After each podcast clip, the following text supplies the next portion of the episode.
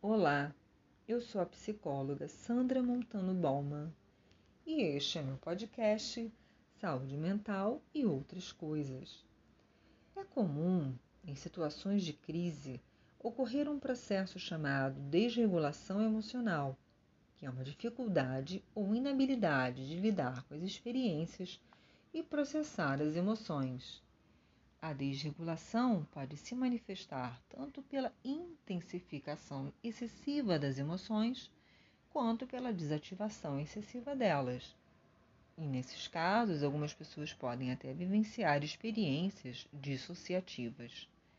Alguns estilos comuns de enfrentamento e regulação das emoções podem não trazer boas consequências a longo prazo. Podem ser mesmo prejudiciais entre elas, temos a esquiva experiencial, que é a evitação, a tentativa de supressão da emoção.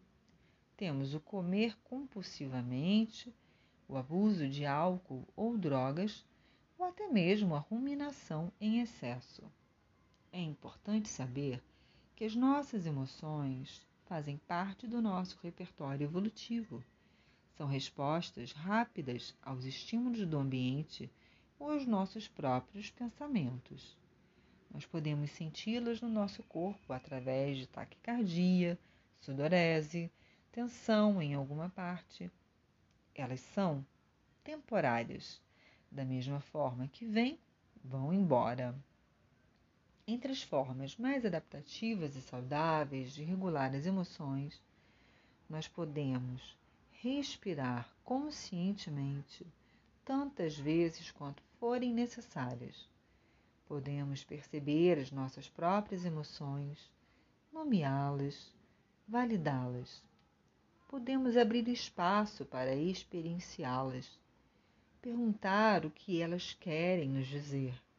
Muitas emoções estão conectadas a valores. Por isso, posso sentir raiva quando me sinto injustiçada ou quando vejo injustiças e logo perceber que um valor para mim pode ser viver de modo justo, onde todas as pessoas sejam igualmente tratadas e valorizadas. Posso me oferecer autocompaixão.